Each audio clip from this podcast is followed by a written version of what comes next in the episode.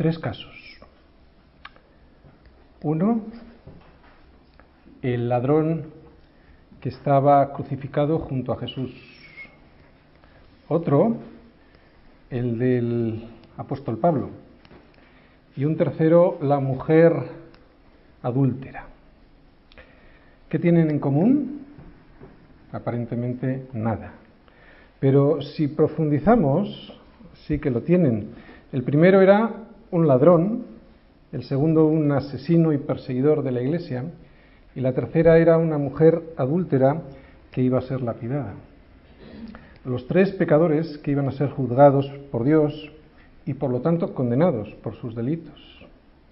¿Y qué tienen en común conmigo? Pues nada, ¿no? Yo no soy como ellos. Yo no soy un ladrón, yo no soy un asesino, ni tampoco soy un adúltero.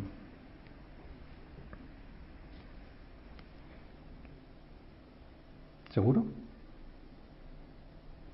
¿Seguro que no he robado nada? ¿Seguro que no he deseado que alguien se muera? ¿Seguro que no he deseado la mujer de mi prójimo? Sin embargo, estas personas encontraron la salvación no porque fuesen buenos, que no lo eran, sino porque, sino porque reconocieron que no lo eran. Y por lo tanto reconocieron su necesidad y por lo tanto fueron quebrantados. Solo hay un punto de encuentro con Dios. No vas a encontrar a Dios en otro sitio que en este punto de encuentro que te voy a decir. Solo hay una posibilidad de encontrarnos con Jesús y es en el quebranto. Solo hay esa posibilidad. Hoy vamos a ver quién es ese hombre. Hoy vamos a ver quién es Jesús, pero os adelanto que solo se le puede ver en el quebranto. Si has venido intentando descubrir quién es Jesús intelectualmente, no lo vas a conseguir. Es en el quebranto cuando podremos encontrar el perdón. Ninguno de los tres se pudo salvar a sí mismo. Ninguno de nosotros podemos tampoco. Los tres se encontraron con Jesús en el quebranto y fueron salvados a causa del quebranto. Jesús es Dios, porque solo Jesús puede salvarnos. Y vamos a leer los que nos tocan hoy. Son los versículos 28 y 29. Y cuando terminó Jesús estas palabras, la gente se admiraba de su doctrina, porque les enseñaba como quien tiene autoridad y no como los escribas. ¿Quién es este hombre? Mateo 7 del 28 al 29. Pues no es como yo. En los dos últimos versículos de este Sermón del Monte, Mateo nos cuenta el efecto que este sermón causó en aquellos que le estaban escuchando en su auditorio. La gente se admiraba de su doctrina. Se admiraba. En griego este verbo tiene un significado muy fuerte, ekpleso.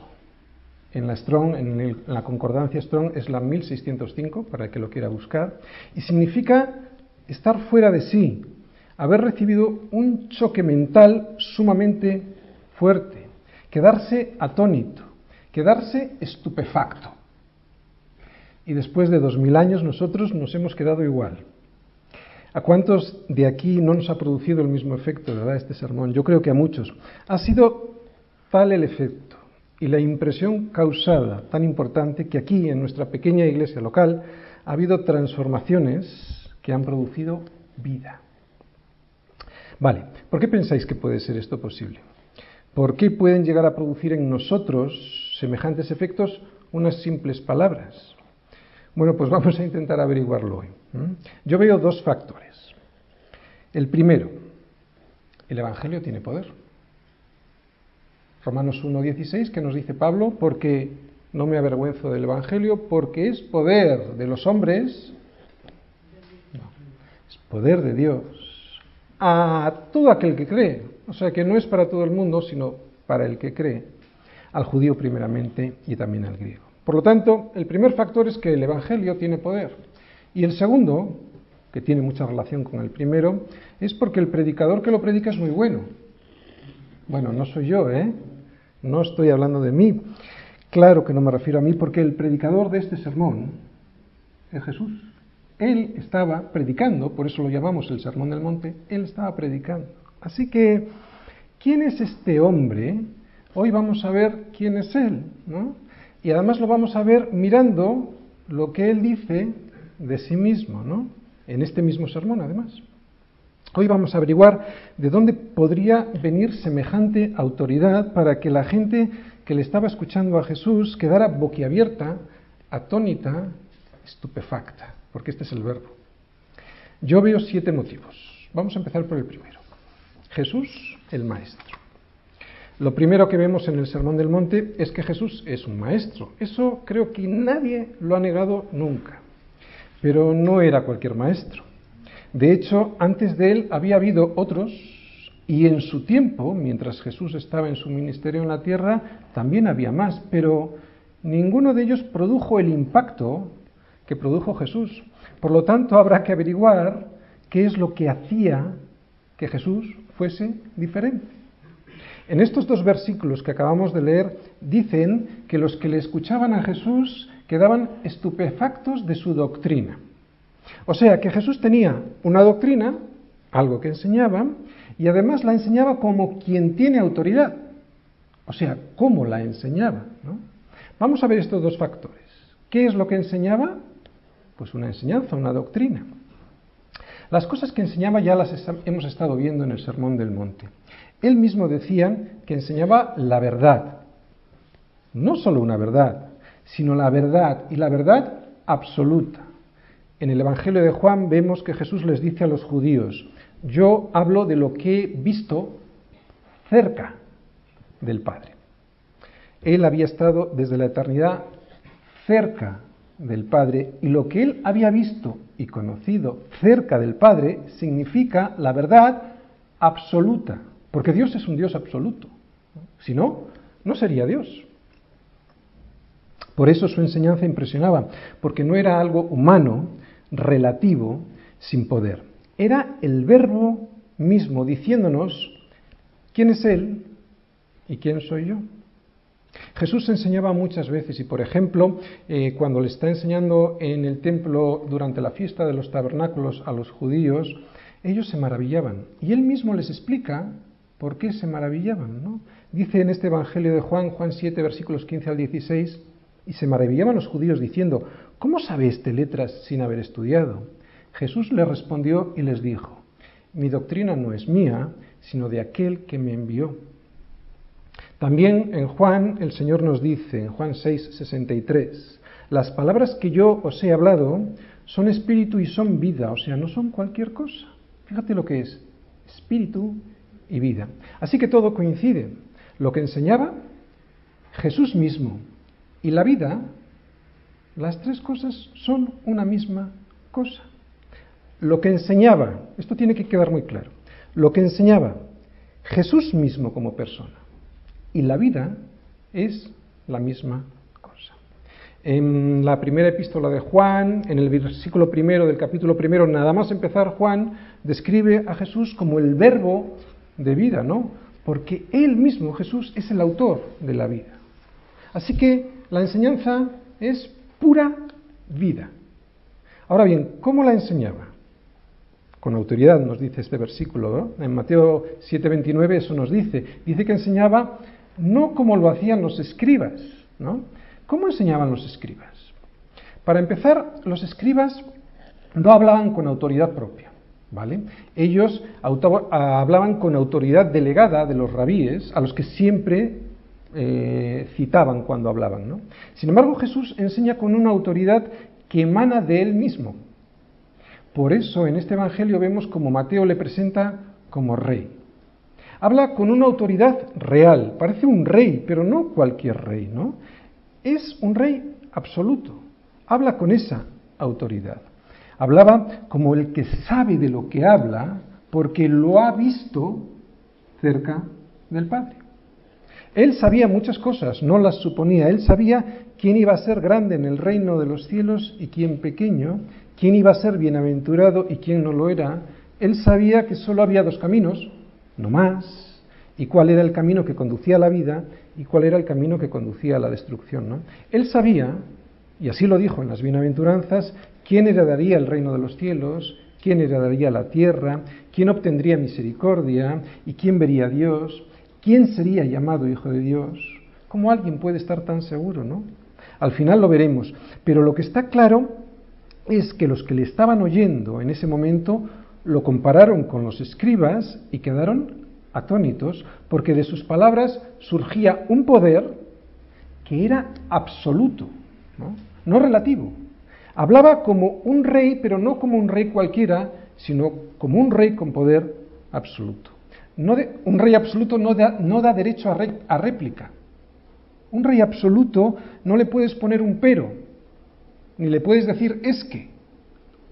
Siempre habló así Jesús. De hecho, cuando alguien le ponía un pero, él, con firmeza, aunque con amor, siempre les decía la verdad. ¿no? Esto producía admiración, por un lado, o profunda irritación, por el otro. Así que no te extrañes que cuando hables del Evangelio, que lo que estás haciendo es hablar de las palabras de Jesús, cuando hables estas palabras te va a pasar algo similar. O provocarás sin pretenderlo, una admiración por expresar una doctrina con este poder de salvación y liberación, o causarás una irritación insufrible por lo absoluto de su mensaje, ¿no? O Dios o el dinero, o un camino u otro, o la roca o la arena, o estás o no estás. Y los escribas de este tiempo primero se escandalizarán y después se enfurecerán y claro, te perseguirán. Acordaos de la palabra que yo os he dicho, dice Jesús. El siervo no es mayor que su Señor. Si a mí me han perseguido, también a vosotros os perseguirán. Y si han guardado mi palabra, también guardarán la vuestra. Esto se ha cumplido desde entonces hasta el día de hoy. Y la pregunta pertinente ahora para nosotros sería, ¿se está cumpliendo en nuestras vidas? ¿Están guardando los demás su palabra porque yo soy el vehículo transmisor de ella? ¿O si no es así, nos están persiguiendo? ¿Hay algo de esto en nuestras vidas? Yo sé que no es fácil. Yo mismo lo he experimentado desde muy joven, ¿no? A mí no me gusta, yo no soy masoquista, no me gusta la persecución ni me gusta sentirme rechazado. Pero ya me lo advirtió Jesús que así sucedería. ¿no? Y de alguna manera el Señor me está diciendo que si esto no ocurre en mi vida, si a mi alrededor no hay vida porque transmito la palabra o no me están persiguiendo, algo está pasando que no está bien. Hay personas que dicen que Jesús era un profeta, pero Jesús jamás se comportó como un profeta, porque los profetas siempre empezaban diciendo lo siguiente, así dice el Señor. Y Jesús nunca usó estos términos. Cuando él quería decir una verdad trascendente, dice o decía, en verdad os digo, hablando siempre en primera persona, sabiendo que esas palabras eran de Dios mismo. Y en este sermón del monte lo hemos visto, cuando hasta en seis ocasiones el Señor dice, de cierto os digo, u os digo, siempre hablando en primera persona. ¿no? Y cuando nos habla de la ley y la intenta eh, o la compara con la interpretación de los escribas y fariseos, recordáis, todavía es más contundente. El Señor dice, oísteis que fue dicho, pero yo os digo, ¿no? Por lo tanto, no le podemos ver solo como un maestro, ya que aunque enseñaba, y también lo hacía muy bien, ordenaba. Y ordenaba como ordena un rey con poder absoluto. Alguien al que o le obedeces o no.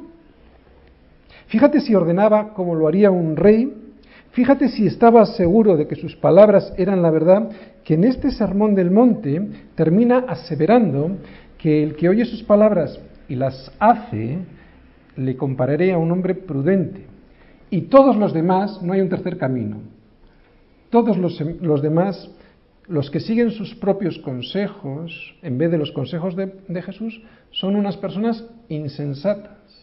Cualquiera que me oye estas palabras y no las hace, le compararé a un hombre insensato, dice el Señor, que edificó su casa sobre la arena y descendió lluvia y vinieron ríos y soplaron vientos y dieron con ímpetu contra aquella casa y cayó y fue grande su ruina. Por lo tanto, y aunque era un maestro, vemos que de sus propias palabras se desprende algo más, porque ningún maestro relaciona la verdad consigo mismo y además de esta manera tan absoluta. Un maestro. ¿Qué más era Jesús? El Cristo. Jesús mismo era consciente de que no solo vino a enseñar y así nos lo enseña. En muchas partes de los evangelios podemos ver que él mismo decía que venía con un motivo, con un propósito, ¿no? He venido para, o no he venido para, sino para, dice el Señor muchas veces, ¿no? Y en este mismo sermón, en Mateo 5, versículo 17, dice, no penséis que he venido para abrogar la ley o los profetas, no he venido para abrogar, sino para cumplir. Y cuando lo estudiamos en su día, vimos que esto quería decir dos cosas. Primero, que vino a cumplir toda la ley, que nadie pudo, pero que él sí pudo. Y que precisamente por esto, porque vino a cumplir toda la ley, vino para dar cumplimiento a las profecías que hablaban de él como Mesías, como el Cristo. Así que vemos que Jesús era plenamente consciente de su misión como Cristo, como el ungido, como el Mesías. No se consideraba como un profeta, ni siquiera como el mejor de los profetas, ¿no? Se consideraba como aquel en el que se cumplía la profecía de las Escrituras. Jesús nos lo dice en varios lugares del Evangelio, que es Él quien ha inaugurado un nuevo tiempo en el cual el reino de los cielos se ha acercado, ¿no? Dice el Señor, el tiempo se ha cumplido y el reino de los cielos se ha acercado. Dos puntos. Arrepentíos y creed en el Evangelio. En este sermón del monte se habla mucho del reino de los cielos y lo hemos estado viendo. Y cuando en este sermón del monte habla del reino de los cielos, vemos que Jesús se reserva el derecho a decir cómo se entra y quién entra. Esto significa que él sabía que tenía una misión, que no solo era un maestro, sino que era el Cristo. Jesús el Señor. La palabra Señor es curios en griego y originalmente es un adjetivo y significa la posesión de poder o de autoridad, pero se utiliza como nombre y se traduce en la escritura como amo y Señor. Es verdad que también puede significar un título que describe a una persona, ¿no? Para llamarle con respeto, con corrección, con educación. Pero es muy evidente en toda la escritura y también en el Sermón del Monte que se utiliza en el primer sentido, con poder, como amo, ¿no? Para dirigirse a Jesús le llaman Señor como aquel que detenta el poder y la autoridad. Este significado se aprecia muy bien en Mateo 7:21 y todos nos acordamos de este versículo cuando Jesús dice que no todo el que le llama Señor, Señor entrará en el reino de los cielos. Él mismo se está, él mismo se está atribuyendo el título de Señor con un significado de poder y de autoridad, ya que lo relaciona con entrar o no en el reino de los cielos. Y además, vemos que Jesús protesta cuando se utiliza este nombre, este título, a la ligera, sin entender o sin obedecer lo que realmente quiere decir, que Él es el Rey y el Rey absoluto, alguien que te posee absolutamente o no te posee. Él no es un simple Señor al que hay que respetar, sino el Señor al que hay que obedecer. Esto todavía era más claro en el, pasaje paralelo de Lucas, en Lucas 6:46, cuando dice, ¿por qué me llamáis Señor, Señor, si no hacéis lo que yo os digo, ¿no? Yo, el Señor, con poder y autoridad. Él mismo lo reclama, este título. En los primeros siglos no era fácil llamar a Jesús Señor. El emperador era el único que podía llevar este título y no aceptaba que los súbditos le llamaran a cualquier otra persona como Señor. Por lo tanto, aceptar a Jesús en aquella época como Señor era realmente jugarse la cabeza, era un asunto de vida o muerte. Mucha gente era encarcelada y moría en los circos despedazada por los leones, al haber, al haber desobedecido la orden de César de que sólo a él se le podía llamar Señor. Sin embargo, la historia nos muestra que siempre hubo cristianos fieles que a pesar de las amenazas de muerte continuaron adorando a Jesús como Señor. Y adorar a Jesús como Señor es obedecerle. Hoy en día en nuestro país, en nuestro país, porque todavía hay países que sí, pero en nuestro país las cosas no son así. Nadie es amenazado por reconocer a Jesús como Señor. Pero el diablo utiliza otra estrategia. Y consiste en que le llamas Señor, pero no le obedeces, ¿no? Con eso pensamos que ya estamos bien, pero Jesús nos dice que no es así. Un ejemplo.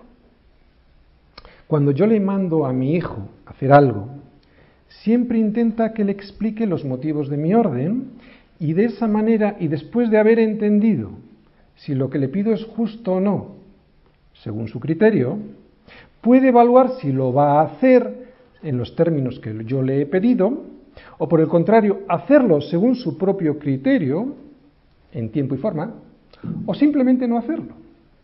Ni en el primer caso, ni en el segundo, ni mucho menos en el tercer caso está obedeciendo, simplemente está evaluando todo para después y según su voluntad realizar el trabajo que yo le pido según considere si los requisitos que yo le exijo son oportunos o no, o no hacerlo, ¿no? El criterio es él, no soy yo. Lo que importa es su voluntad, no la mía. El Señor es Él, no yo. Incluso aunque termine haciendo el trabajo, el criterio que adopta es el suyo. ¿Entendéis lo que yo os quiero decir? Esto en nuestra sociedad occidental, nuestro ejemplo que estoy poniendo, está más, más o menos aceptado, ¿no? Eh, pero con Cristo no es así. Por eso, cuando en esos versículos dice, hay gente que me llama Señor, Señor, está diciendo que incluso hacen cosas, buenas obras, pero están haciéndolas según su criterio, ahí Jesús no tuvo nada que ver. Y, y están haciendo obras que aparentemente son la voluntad de Dios. ¿Entendéis lo que yo quiero decir? Llamar a Jesús Señor es aceptar su soberanía. Y soberanía es absoluta, porque si no, no es soberanía. No hay un rey relativamente soberano. Llamar a Jesús Señor es cumplir su voluntad y esta voluntad está expresada en su palabra. Llamar a Jesús Señor es saber que lo que Él dice está por encima de lo que yo creo de lo que yo prefiero y está por encima de mis gustos personales. No cuenta lo que yo deseo o lo que a mí me parece, sino lo que dice su palabra, la palabra de Dios. Eso es aceptar su señorío y su soberanía. Por lo tanto, la pregunta que debo hacerme es, ¿hasta qué punto Jesús es el Señor de mi vida en los términos y condiciones que Jesús me dice? Como vemos, Jesús era mucho más que un maestro, un rabí o un señor. Es el Señor. Jesús como Salvador.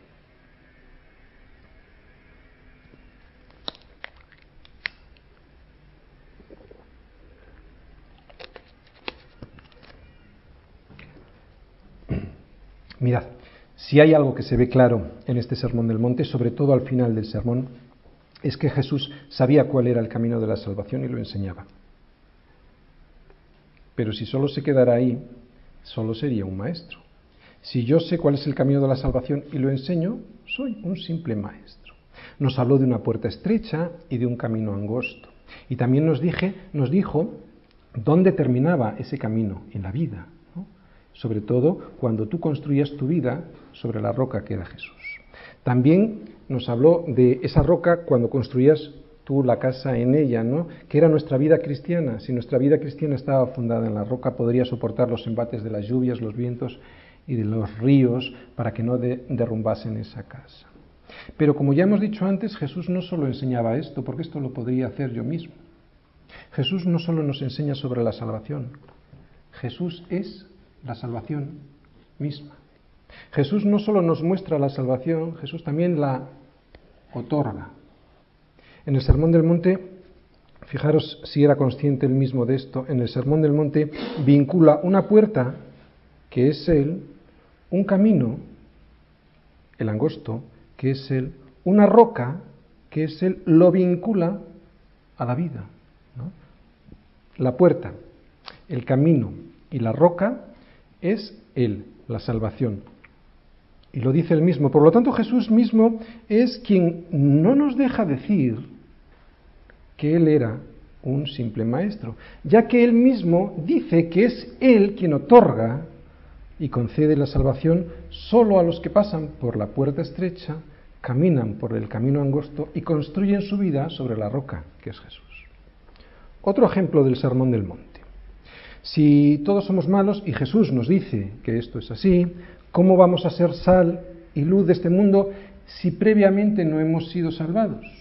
Estamos hablando de Jesús como Salvador. ¿vale?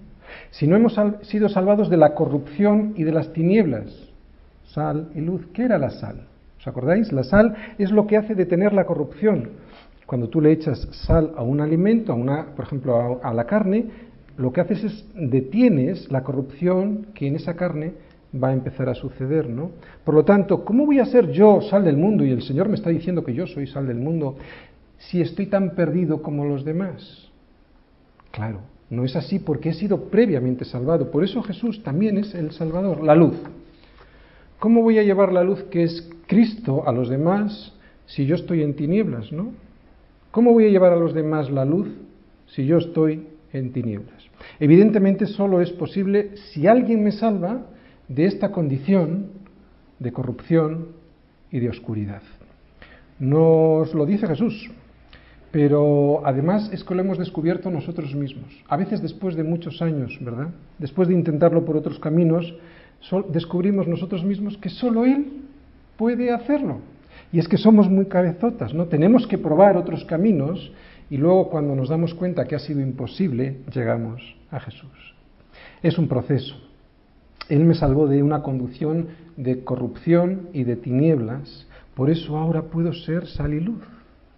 Mirad, repetimos, el Señor no solo vino a enseñar, sino a salvar. Si no vemos al Señor como un Salvador y solo un Maestro, no estamos entendiendo el Evangelio. En Mateo 20, 28 el propio Señor dice así, que Él no vino para ser servido, sino para servir y además para dar su vida en rescate por muchos, o sea, como Salvador. Fijaros lo que hemos visto.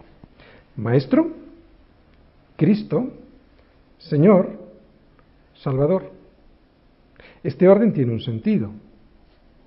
Jesús me ha de enseñar que Él es el Cristo para que yo le adore y le obedezca como el Señor y solo después de obedecerle como Señor pueda ser salvado. Jesús solo podrá ser mi Salvador cuando primero sea mi Señor. Y todos sabemos en esta iglesia qué significa ser Jesús el Señor. Nunca lograré ser salvado si primero no he obedecido a su voluntad para mi vida. Y esto tiene todo mucho sentido y lo vemos en el Sermón del Monte cuando dice, cualquiera que me oye estas palabras y las hace, le compararé a un hombre prudente que edificó su casa sobre la roca.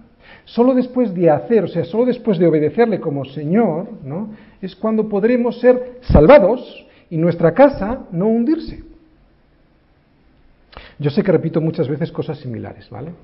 Obediencia, señorío de Cristo en nuestras vidas, fe, confianza, pero los que ven en estas repeticiones palabras que les cansan, podría ser, podría ser, que en realidad todavía no las han entendido bien, porque pueden pensar que las saben, pero no ser cierto. Mirad, porque cuando un cristiano de verdad escucha estas repeticiones, cuando un, nuevo, cuando un nacido de nuevo escucha estas cosas, las agradece, porque sabe que olvida fácilmente, ¿no? Que su corazón le engaña muchas veces, por eso agradece las repeticiones. Pablo en Filipenses 3 nos habla de que él no tenía ninguna confianza en la carne, ¿os acordáis? Y era Pablo. Y él dice que no tenía ninguna confianza en la carne, sabía de lo que hablaba, sabía que solo repitiendo el consejo de Dios, todo el consejo de Dios, seríamos librados de nuestra tendencia a pensar que ya lo sabemos, que estamos bien, lo vuelvo a repetir, tenemos una tendencia a pensar, y yo el primero, que lo sé y que estoy bien, que estamos firmes. Pero Pablo en 1 Corintios 10, 12 nos dice, así que el que piensa que está firme, mire que no caiga. Lo dice Pablo, el apóstol. Por lo tanto, tened cuidado, ¿no? Bien, Jesús el juez. Aunque es al final del Sermón del Monte cuando se ve más claramente que Jesús predicó sobre un final, un juicio final, esta enseñanza se intuye en todo el sermón. Y la enseñanza de que habrá un juicio final eh, implica que, pues que habrá un juez, ¿no? Eh, y en este sermón del monte deja muy claro también quién va a ser ese juez. El juez que decida quién entra en el reino de los cielos y quién no, será Jesús. Él va a ser el juez. ¿Y cuál va a ser la clave para pasar al otro lado? No va a ser decir Señor, Señor, ni lo que hacemos, ¿eh? profecías, milagros, echar fuera demonios, como vimos en el versículo 22 del capítulo 7, sino la clave, el pasaporte será si nos conoció o si no. Jesús será el juez que decida si realmente tuvimos una relación personal con Él. Por eso es muy importante examinar nuestro edificio, examinar nuestra vida cristiana y observar si está construida sobre la roca o sobre la arena de nuestra propia opinión y nuestro propio consejo. Vamos a volver a leer aquellos versículos que vimos en los que sin ningún tipo de duda se ve quién va a ser el juez que decida sobre tu vida y sobre la mía. Son los versículos 22 y 23 del capítulo 7 y allí nos muestran el juicio de una persona que pensaba que era cristiana, lo vuelvo a repetir, se ve el juicio de una persona que pensaba que era cristiana, pero terminó condenado. Estamos hablando de Jesús como juez, ¿de acuerdo? Y aquí yo veo un juicio, fijaros, versículo 22, Mateo 7, 22. Muchos me dirán en aquel día, Señor, Señor, ¿no profetizamos en tu nombre y en tu nombre echamos fuera demonios y en tu nombre hicimos muchos milagros? El 23. Y entonces les declararé, nunca os conocí, apartaos de mí, hacedores de maldad. Esto es un juicio. Fijaros, un juicio con tres partes. Una, hay una toma de declaración. Fijaros, el versículo 22 dice que muchos de los que andan por la iglesia me dirán, dice Jesús, me dirán. Aquí le vemos como, como el juez que toma declaración. Y los acusados presentan sus pruebas que aparentan muy bonitas. Fijaros qué pruebas, profecías, milagros, echan fuera demonios, pero son pruebas que son falsas. ¿Y por qué motivos son falsas? Ahora lo vamos a ver, ya que en la sentencia, que es la otra parte, nos argumenta el motivo de por cuál, por qué son falsas. Estamos diciendo que es un juicio. Hemos visto la primera parte, que es la toma de declaración. La segunda parte, dicta sentencia al juez y dice en el versículo 23, entonces les declararé, Jesús como juez, ¿no? Aquí le vemos como un juez que sentencia. ¿Y cuál es la sentencia? Nunca os conocí. El verbo conocer será el criterio por el cual los dichos y los hechos de nuestra vida cristiana serán considerados válidos o no. Nunca os conocí es una sentencia de culpabilidad porque las obras que se hicieron no es que estuvieran mal, sino que estaban hechas sin el consejo de Jesús. Allí el Señor nunca tuvo nada que ver en ellas, ¿no? Se hicieron sin su consejo y sin su aprobación. ¿Por qué? Porque no hubo una relación personal con Jesús, solo hubo una religión. En un juicio vemos estas tres partes. Hemos visto la toma de declaración, hemos visto que se dicta una sentencia y ahora se emite una pena. ¿Cuál es la pena a la que es condenado este hombre religioso? Apartaos de mí. Y esto significa una vida eterna, pero una vida eterna sin Dios. Una vida eterna en injusticia, en guerra y en angustia. Y eso equivale a la muerte espiritual. Por lo tanto, no se trata de hacer cosas, sino de ser, de tener el carácter cristiano que hemos visto en las bienaventuranzas. No se trata del servicio a la Iglesia o a Cristo, sino de la relación con Cristo, porque después de esta relación, todas las cosas que hagamos y que digamos, al tener relación, serán hechas según su voluntad y no según la nuestra. Le hemos visto como juez, ahora le vamos a ver como hijo de Dios. Jesús nos presenta a Dios como nuestro Padre, ¿verdad? De hecho, nos enseña la oración del Padre Nuestro, pero Jesús mismo se coloca en un plano diferente, ¿no? En cuanto a esta relación con el Padre. Él no es un hijo de Dios como yo. Él es el Hijo de Dios. Y ahora lo vamos a ver para terminar como Dios. Él es el Dios que legisla, porque nos dice cómo ha de ser nuestra justicia, ¿os acordáis? Mayor que la de los escribas y fariseos. Y además nos descubre en las bienaventuranzas que tenemos que tener hambre y sed de esta justicia que era Cristo. ¿no? Es el mismo la justicia y yo tengo que tener hambre y sed de esta justicia. En ningún sitio del Sermón del Monte nos dice esto, que era Dios, nos lo dice Jesús directamente. ¿Sabéis por qué? Nunca se preocupó por expresar esto. Porque explicar ciertos misterios solo les son revelados a sus hijos. ¿Y quiénes son sus hijos? Los que obedecen.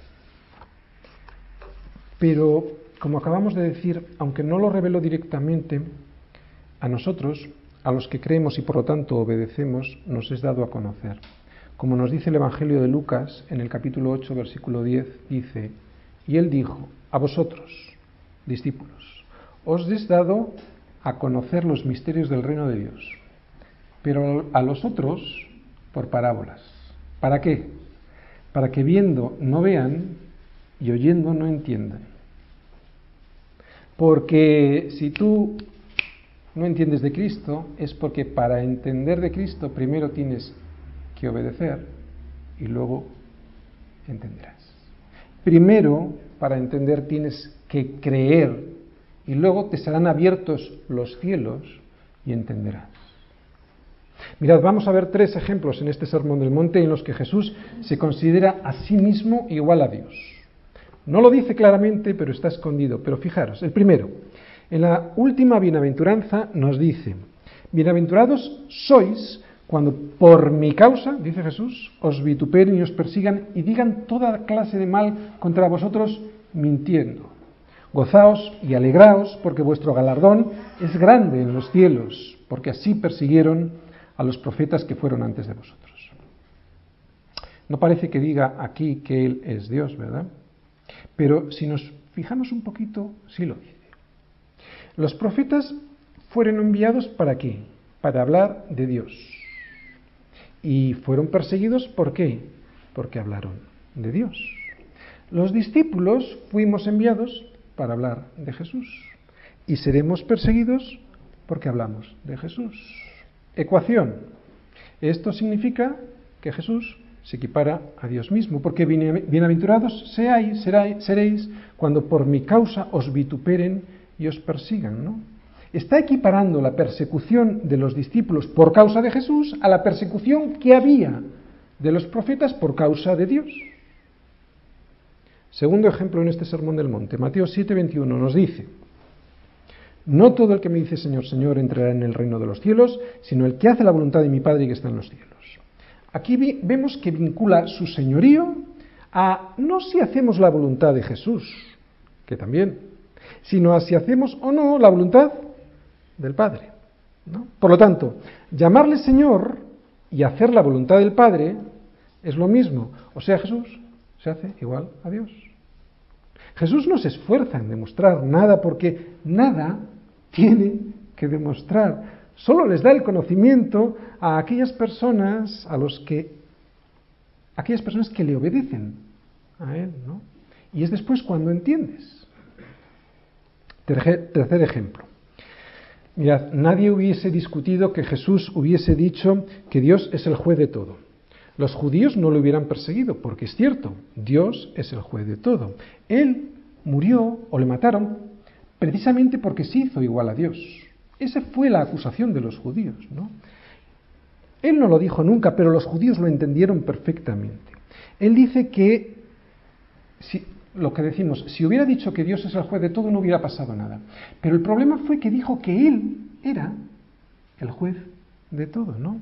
Lo hemos visto antes en el juicio, cuando toma declaración, cuando dicta sentencia y cuando emite una, pena. ¿no? Así que si Dios es el juez de todo, y esto no lo discutía nadie, y Jesús se presenta como juez de todos, Jesús se hace igual a Dios. Conclusión. Ante todo esto solo tenemos dos opciones. Los hombres piensan que tenemos más, pero Jesús solo nos da dos. O, le creemos a Él en todo y no solo en lo que, a lo que nos interesa eh, escuchar o, o obedecer, o simplemente no le creemos por mucho que lo disfracemos diciendo que Jesús era un gran maestro. Jesús no nos permite decir que Él era un maestro. Estas palabras del Sermón del Monte que acabamos de terminar en el día de hoy, en realidad toda la escritura, pero las palabras del Sermón del Monte son palabras que transforman porque tienen vida. Y el hombre ha demostrado, después de miles de años de historia, que le ha sido imposible cambiar. Siempre lo ha intentado, con filosofías, con doctrinas políticas, por las buenas o por las malas, con sistemas democráticos o teocráticos o dictatoriales, en ocasiones más civilizado y en ocasiones menos civilizado, pero siempre el hombre ha quedado igual, sin esperanza, solo esperando morirse y ya está. Pero nosotros sabemos que Jesús da vida y vida desde ahora, no cuando nos muramos. Todo lo que hemos leído y meditado en el Sermón del Monte es palabra de Dios porque esto solo lo puede decir Dios o un loco, nunca un maestro. Si lo dijese un maestro, sería un maestro que está loco o un maestro mentiroso, ¿no? Así que no nos queda más remedio que elegir entre dos opciones, como siempre. Dios solo nos da dos opciones. O son palabras dichas por un perturbado, que ha perturbado a gran parte de la humanidad, o es Dios mismo hecho carne. No tenemos más opciones. Y cuando terminó Jesús estas palabras, la gente se admiraba de su doctrina porque les enseñaba como quien tiene autoridad y no como los escribas. Estos dos versículos tienen más importancia de la que aparentan porque nos da la clave de por qué el sermón del monte es tan definitivo, porque nos ha dejado atónitos y anonadados, por qué nos ha transformado. Y eso fue porque quien dijo estas palabras, quien predicó este sermón, a pesar de que han pasado más de dos mil años, no fue un hombre cualquiera, fue, es Dios mismo. Él no es solo un maestro, Él es el Señor y Salvador de nuestras vidas, Él es Dios, por eso Él no es como yo.